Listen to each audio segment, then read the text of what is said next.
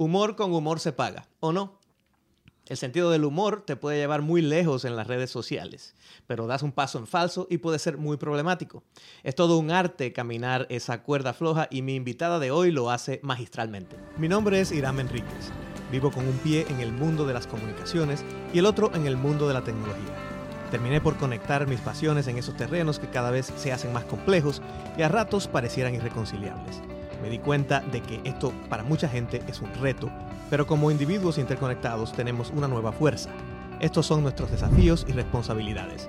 Este es el quinto poder.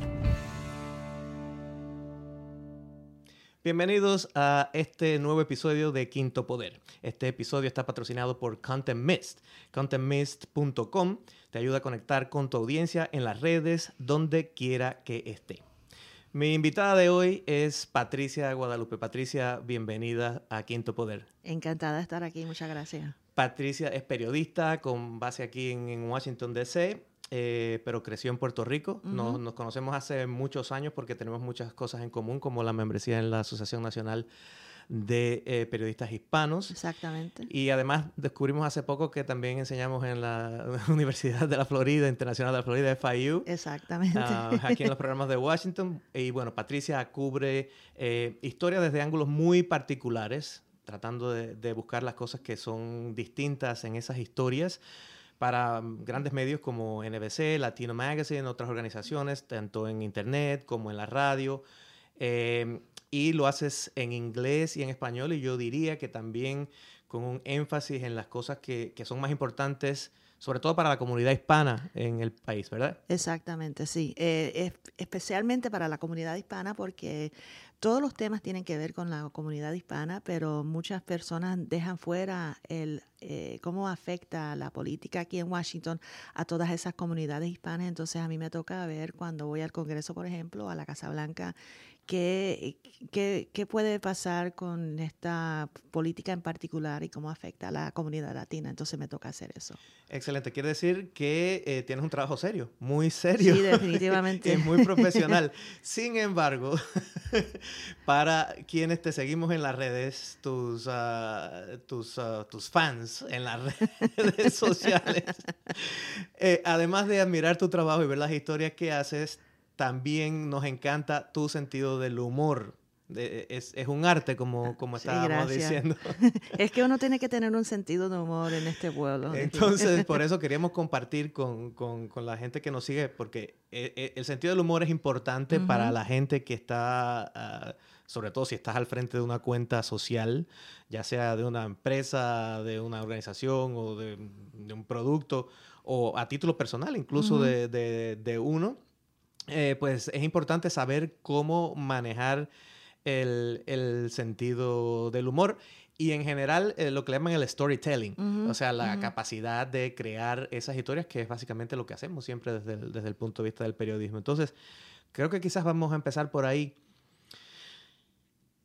¿Cómo, ¿Cómo, has desarrollado tu capacidad de crear contenido y de saber qué es importante para escoger historias que, eh, que le puedes proponer a tus editores que le, que le interese al, público en general? Bueno, yo siempre estoy buscando el ángulo de cómo esto va a afectar a la comunidad latina. Por ejemplo, en, los, en las próximas semanas van a haber varios talleres aquí sobre empresas pequeñas y cómo afecta a la comunidad hispana y los empresarios hispanos. Entonces, eh, voy a estar escribiendo sobre eso también, el impacto sobre los recortes presupuestarios al Departamento de Educación en cuanto a ayuda financiera para los estudiantes latinos. Entonces, uno ve eh, todos los temas que están pasando en Washington yo trato de meterme dentro de todos los asuntos políticos a ver qué está pasando exactamente y cómo, cómo eso afecta a la comunidad latina. Claro, siempre teniendo en cuenta que es importante de todo esto que estás viendo para la otra persona, tu, tu audiencia que, que, te va, que te Para a el lector, para el radio escucha,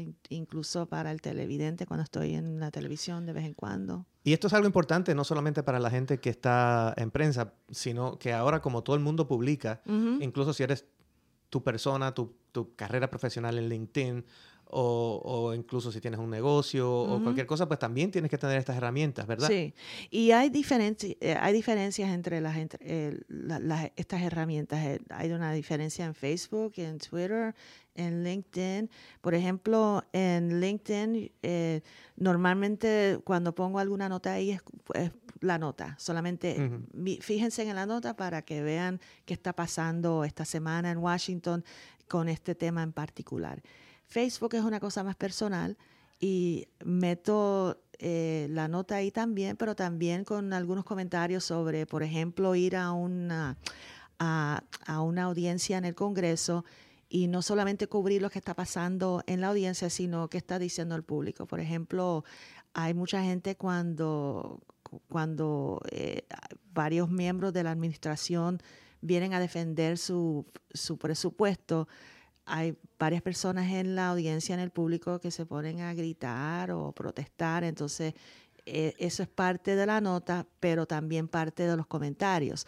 Como por ejemplo, hoy mismo en el Congreso estaba el secretario de Estado hablando sobre política del exterior y justo en el ángulo de la cámara, justo detrás de él, había una persona vestida con una máscara del, del hombre araña.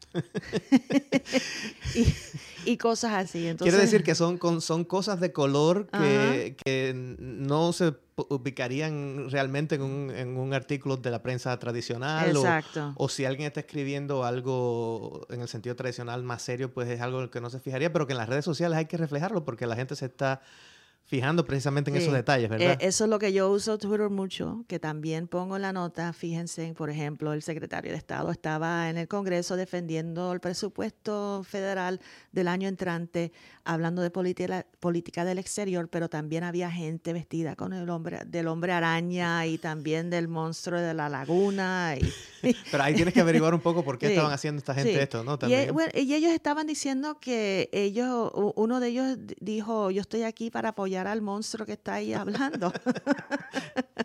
y entonces, pues obviamente uno no, necesariamente puede poner eso en la nota seria, pero yo aprovecho en, Twitter en particular eh, hacer esa, e, esas observaciones de, de color con los diferentes hashtags de monstruo y cosas así.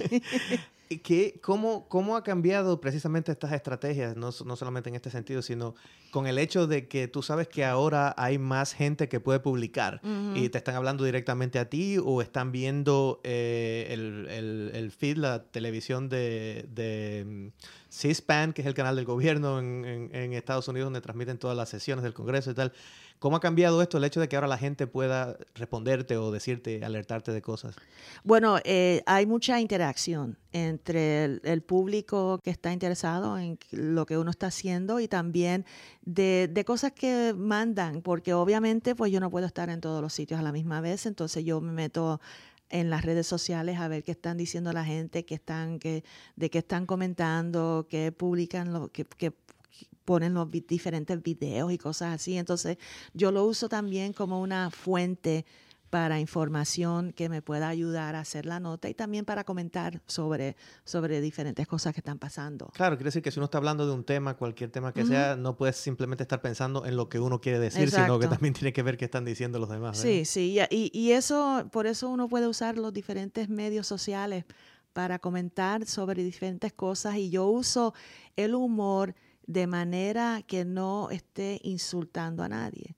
Eh, y, uno puede ir por ese camino de, del sentido de humor, pero que a lo mejor pues eh, terminas insultando a alguien y ese no es el propósito, sino es para aliviar el, el, tema serio que estamos atravesando aquí en Washington y también para tener un poquito de, de sentido de humor usándolo de más sarcasmo, sarcásticamente. Y es, eh, eh, se podría pensar que, bueno, sí, eso lo, pasa, pasa en cualquier mm, segmento de la, de la cobertura o en algún tema y tal, pero realmente, ¿cuán importante es el sentido del humor en las redes sociales? A mí me da la impresión de que es de que es algo, o sea, no se puede ser pesado. No, es que es sumamente importante tener un sentido de humor en la vida en general, porque hay tantas cosas serias que están pasando, en, eh, no solamente aquí, en todas partes del mundo, y pues uno tiene que, si, si, uno se fija solamente en las cosas serias, se puede volver loco pensando en, en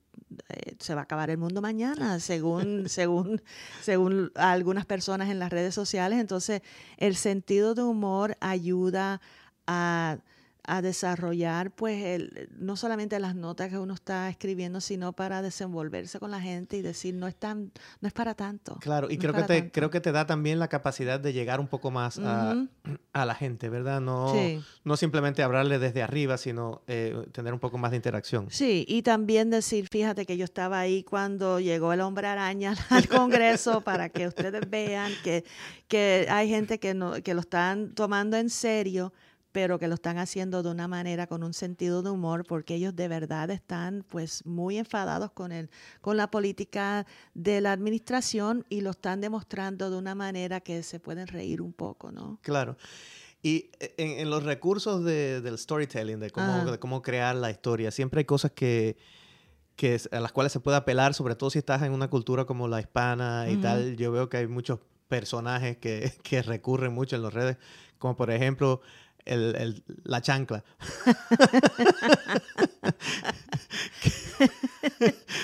Es que, es que eh, nuestra, nuestra cultura latina es una cosa tan, tan cómica. Todas las cosas que están pasando y la chancla y todas las personas en el internet. Hay una, hay una mujer periodista en la frontera que le dicen la gordita y ella muy feliz que ella está eh, cubriendo cosas serias, pero ella pone en Twitter, la gordita dice hoy X tal cosa.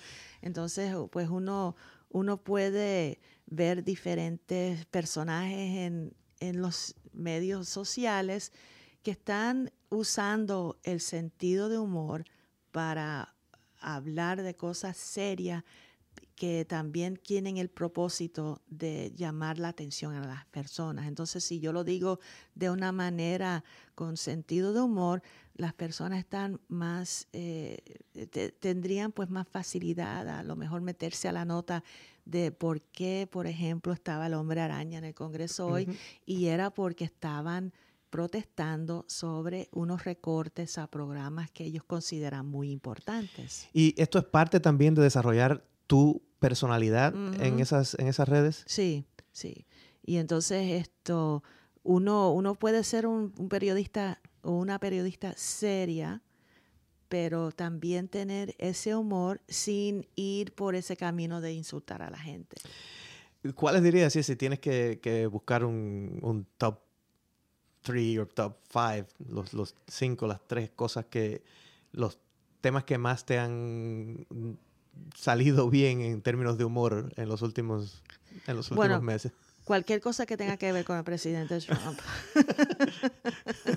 y, es que, y, es que él da material para, para, bueno, para siempre. Entonces uno no tiene ni que inventarse el, el humor, uno nada más tiene que reportar, fíjense lo que dijo hoy. Mm. Y la gente, la gente se ríe porque los otros días, por ejemplo, él dijo, yo soy el mejor de de todos los presidentes en, en, toda la historia del mundo y yo, yo voy a ayudar a todo el mundo porque yo sé lo que yo estoy haciendo. A la misma vez que dice todo lo contrario una hora después. Eh, yo estoy en contra de fulano y perengano y soy amigo de él una semana después. Entonces hay mucho material. Ahora, eh, este tipo de cosas eh, que son humorosas para cierto grupo de personas, a lo mejor no lo son para otros. Eh, eh, eh, ¿Qué son las cosas que te han traído más problemas? Bueno, es que hay siempre, siempre va a haber gente que se va a quejar. O sea que yo, yo, no, yo no estoy en las redes sociales para complacer a nadie. Yo estoy en las redes sociales para dar a conocer las cosas que están pasando según mi punto de vista. Y no, la gente no tiene que estar de acuerdo todo el tiempo. Y hay gente que uno, por más que uno trate de convencerlos, ellos van a estar aferrados a lo que sienten y lo que piensan. Y si uno se pone a discutir con esa gente, nunca acaba. Eh, sí, quiere decir que siempre va a haber detractores eh, Claro, eh, en claro. toda esta, en toda Sí. esta parte. ¿Y has tenido casos de casos serios de bullies, de gente detrás de ti? o- No, afortunadamente, le, si, si yo veo que hay alguien que está tratando de acosarme en los medios sociales, ahí bloqueo inmediatamente. Porque, y no estoy hablando de personas que estén de, eh, Que tengan un punto de vista que distinto. tengan un punto de vista distinto, sino personas que están atacando personalmente, porque eso yo, yo no lo hago, entonces yo no voy a estar aceptando que, que ataquen personalmente y yo los, lo bloqueo y los reporto. Entonces, eh, esto es, eh, esa es la mejor manera de responder a, a sí, ese tipo de, sí, de porque, acoso? si- sí, porque si uno se pone a pelear con la gente en las redes sociales, nunca acaba. Y, y nunca vas a convencer a la gente que ya está convencida de que tienen un punto de vista que nunca van a estar de acuerdo contigo. Claro, sí, una cosa es el debate y otra cosa es ya cuando, cuando estamos cayendo en temas de, de falta de respeto de, Sí, o de sí, acoso, porque yo, ¿verdad? yo puedo estar debatiendo con alguien del- de, diferentes temas siempre y cuando no se metan en las cosas personales de, no, ¿qué sabes tú? Tú eres una idiota y eres una fea y tú no sabes lo que estás hablando. Y obviamente pues eso no Sí, es... no, no tiene que ver con el tema. Exacto, Y yo creo que esto es importante para todo el mundo que esté en esta posición porque incluso las empresas, las marcas y todo siempre tienen gente que van a estar eh, a favor y en contra de sus productos, de sus Sí, servicios, de lo que sea. Así que eh, ahora, hay que reconocer que no todo el mundo tiene gracia. La gente que se queja demasiado. ¿Cómo, ¿Cómo puede saber uno que uno es un pesado? sí, a menos que te lo, o sea, te lo dice la gente, pero ¿qué, qué puede pasar? Bueno, que eh, eh, uno, pues yo diría que la gente que se queja mucho y que y, y tienen esa una autoestima demasiado, yo soy el que sabe, yo soy aquel, como la canción de Rafael. O sea que hay que ser más, más llano. Sí, sí, y además esto también tener en cuenta de que uno pues tiene una, una manera de, de hacer las cosas aquí en- como periodista en Washington, que yo tengo acceso a, que no tiene mucha gente corriente y común de lo que está pasando aquí y yo no me quiero echar de que yo sé todo, Claro. sino que yo, yo lo estoy utilizando como pues como unos binoculares, no como, como, como un canal para la información. Y si estás publicando en redes sociales y de momento te das cuenta que sí, que eres un pesado, que, que es verdad, tiene arreglo.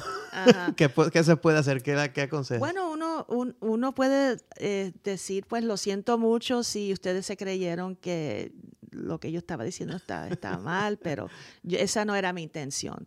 O sea que si, eh, por lo menos que la- mi consejo sería discúlpense o digan esto no es, esta no es la intención mía de estar haciendo enemigos aquí en las redes sociales. Lo que mucha gente no hace es eso precisamente, se ponen a discutir y decir, yo sé lo que estoy haciendo, yo sé, yo, yo soy el que sabe todo y ese no es el camino correcto. Ahora, yo he visto que tú tienes eh, blancos que son, que son personas que, o, o tipos de, de personas. El, el primero de ellos es básicamente las actitudes racistas o, intolerantes, particularmente con lo que tenga que ver con el, con el lenguaje, el lenguaje o, con la gente que habla español, ¿verdad? Sí, Eh, este es un país eh, fundado por inmigrantes, un país diverso, con mucha diversidad, gente de todo el mundo están aquí y las personas que están en contra de, de los hispanos, por ejemplo, decir hablen inglés, no hablen español, eh, eh, esas personas no entienden que está, eh, eh, este país está cambiando y tenemos una, una creciente población, no solamente de habla hispana, sino de, de diferentes idiomas de todo el mundo y, y personas que, que no están de acuerdo con eso están viendo que es- están atacando a la gente y eso no está bien. Y eh, el, el otro villano que, villano que siempre eh, tienes en mente son, sobre todo los periodistas, con faltas gramaticales tanto en inglés como en español. Te Ay, ponen Dios mal. mío, sí, Dios mío. Cuando la gente dice Pérez en vez de Pérez, Martínez en vez de Oh, Martínez. también en el- en el- eh, eh, eh, Ese es el otro villano. Y, y, también cuando se ponen a escribir Spanglish en las notas. Y, y, y, la gente, para que entiendan el Spanglish, no es que tú escribes en inglés y en español en la misma nota, sino que juntas las palabras y pones, por ejemplo, carwacheros, que eso yo lo he visto, troqueros, eh, watchman, eh, eso los ponen en las notas. Entonces, por último, porque ya, ya estamos casi sobre el tiempo, quería preguntarte, ¿hay algún tema totalmente tabú que tú no tocarías eh, de ninguna manera con el sentido del humor? Yo creo que la, las armas de fuego, las matanzas, eso hay, no hay ningún humor ahí de que lo, lo que lo que pasó en la Florida, en, en la escuela en Parkland, o, o, lo que, o, lo que, pasó en Connecticut con los niños, o víctimas de crimen. Uh -huh. eh, cualquier crimen, eh, yo no creo que uno debería meterse ahí al, al, humor porque ahí no hay ningún humor. O sea que cuando hay una persona eh, víctima y los sobrevivientes, y, eh, yo creo que eso ser, debería quedarse en lo serio. Así es. Bueno, Patricia, antes de llegar al final, siempre al final le pregunto a mis invitados cuál es uh, the takeaway. Ajá. Son las, uh, la, los consejos que le darías en una frase breve sobre lo que hemos hablado a las personas que, que nos ven y que están a cargo de redes sociales en una empresa o de las suyas. ¿Qué le dirías en, en cuanto a cómo acercarse a esos temas que piensan que tal vez son tan serios, pero que lo pueden hacer con, con alguna manera, de, de, alguna manera más ligera? ¿Y cuál es el peligro de no hacerlo? El peligro de no hacerlo es que uno tiene que responder a las cosas.